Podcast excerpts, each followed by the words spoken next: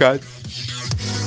Info, Infocast. Info. Infocast. Infocast, Infocast del 29 del 10 Infocast de que se termina octubre, pero no se termina y mientras no se termine, esto le da para, para poner así ímpetus y me olvidé de cambiar la frase del día que era la misma frase, pero vale, es para festejar. Y estamos emocionados con lo del Hospital Italiano, con lo de Daniel Luna, del eh, His Go Live, las jornadas de informática en salud.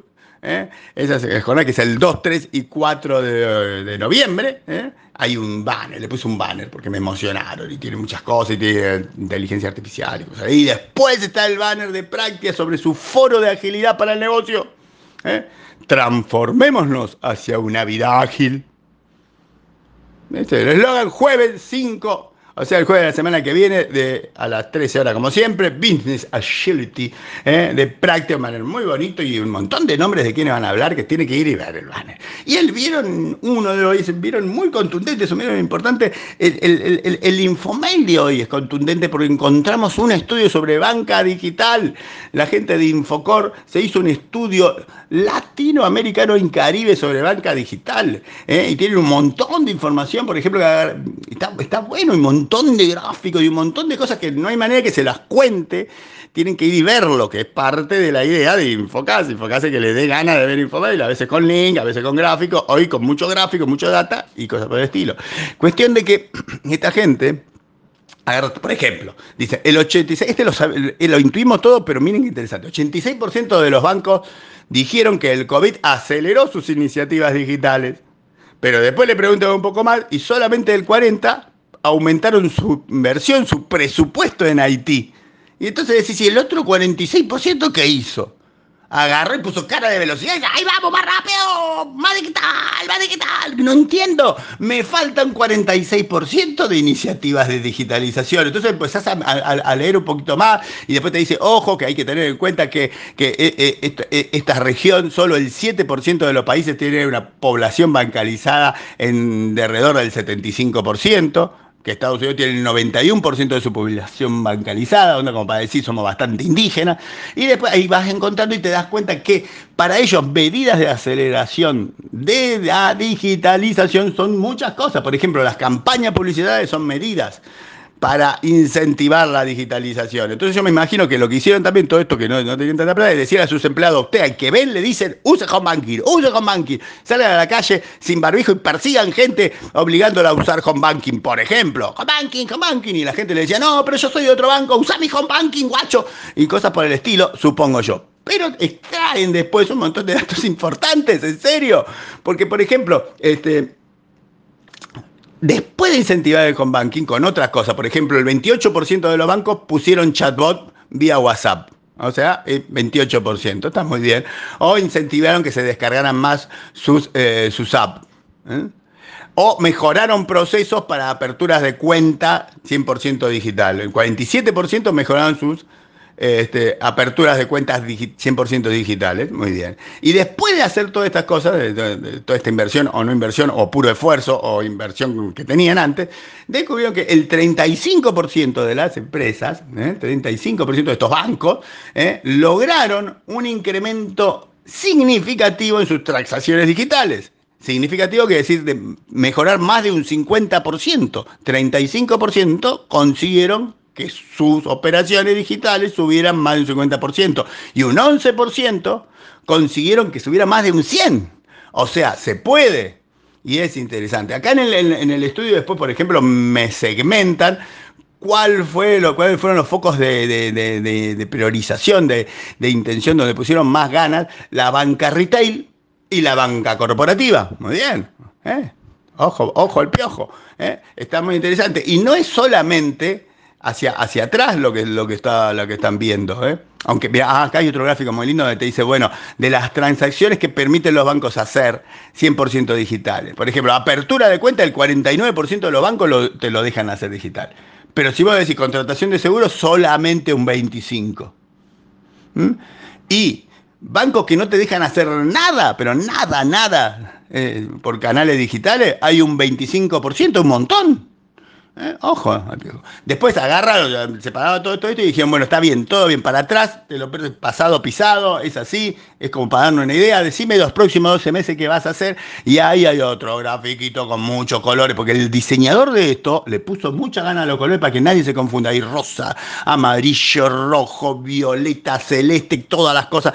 La TAM por un lado, andina, cono sur, centro, mucha segmentación de las cosas. Y concluyeron que un 22%, por ejemplo, un 22% de los bancos pretenden ser bancos 100% digitales en el próximo año. Mira vos. O sea que tenemos un 25 que no tiene nada y un 22 que quiere ser por 100% digital. Un abismo. Se nota mucho la diferencia también entre Caribe y Conosur. Parece que Conosur estamos mucho más adelante. Y hay más información, un montón de información. Muy, muy bueno. ¿eh? Lo que pusimos en Info. Muy bueno lo que hizo Infocorp, que por cierto venden omnicanalidad, digo, como para darle un contexto a todo esto. Pero los datos parecen serios y contundentes y se los paso. ¿Vieron entonces el vieron de tweet? ¿Vieron de tweet? Por ejemplo, será el aniversario de Guillermo Pita, 12 años como CISO de ANSES. Pita, 12 años, ANSES, CISO. ¿Qué se le regala a un, a un, CISO en cumpleaños así? ¿Un pendrive encriptado? Eh, digo yo. ¿eh? Pita, pita. Me hace acordar al juego del hambre. Pita, pita, pita, no, pita. Me acuerdo, ese nombre. Está, buen, buen papel hizo este muchacho en ese juego del hambre. Y después tenemos una cosa de Globan muy loca. Open Space. Globan y Open Space, que es una fundación, parece ser, quiere que los jóvenes piensen en la nueva era espacial. Y entonces hoy, 29 a las 14 horas, hay un link para ver lo que ellos dicen como, bueno, programación, era espacial, pensar en la luna en el 2025, pensar en el espacio profundo en 2030. Bien, impresionante. Y les rescaté otro estudio, un estudio de una gente sobre investigación de mercado sobre centros logísticos premium de Buenos Aires. Hay un link. ¿eh?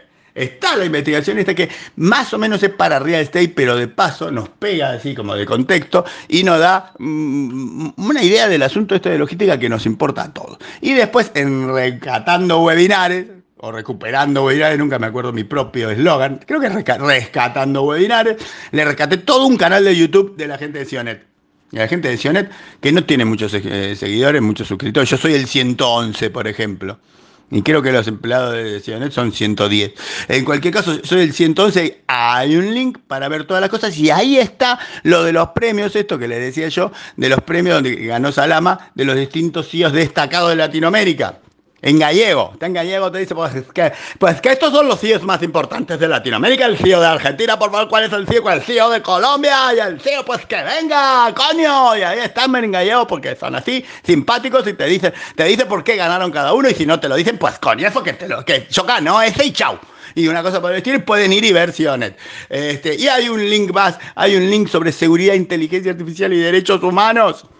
Mira, pero para el 18 del 11, si vaya a saber porque lo puse, me adelanté. Y la tuita opinión es sobre este asunto del recargo, el impuesto a las transferencias en mercado pago, 0.5% de impuesto de la FIP a las cosas de mercado pago a partir del 2 de noviembre. No dice mucho más que eso, que todo lo vamos a sufrir. Y como estamos muy de acciones, hay un vieron tres captando este, el momento de las acciones de ayer, o sea, como, eh, el momentum.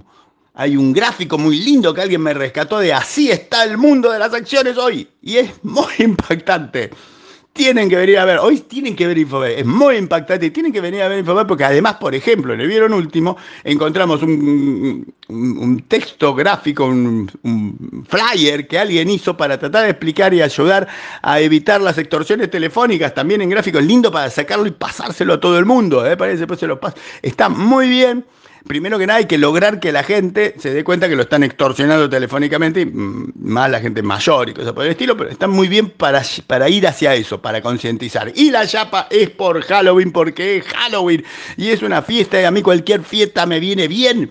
Eh, te festejo el año nuevo chino, el año nuevo tailandés, el jamaiquino, yo te festejo lo que sea y ahora te festejamos Halloween, aunque esto de Halloween en Texas se lo tomaron muy a pecho, un, un flaco, un mem en Texas dijo, hay que decorarlo, vamos a hacer bien y se mandó una declaración que la tienen que ver. ¿eh? Da para que le vaya la policía y yo digo, ¿cuánto faltan? Cinco minutos para que este tipo pase a hacer maniquíes, a hacer directamente a de veras la cosa así. Ah, lo tienen que ver, lo tienen que ver y con eso concluimos el Infomail del día de la fecha y el Infocast.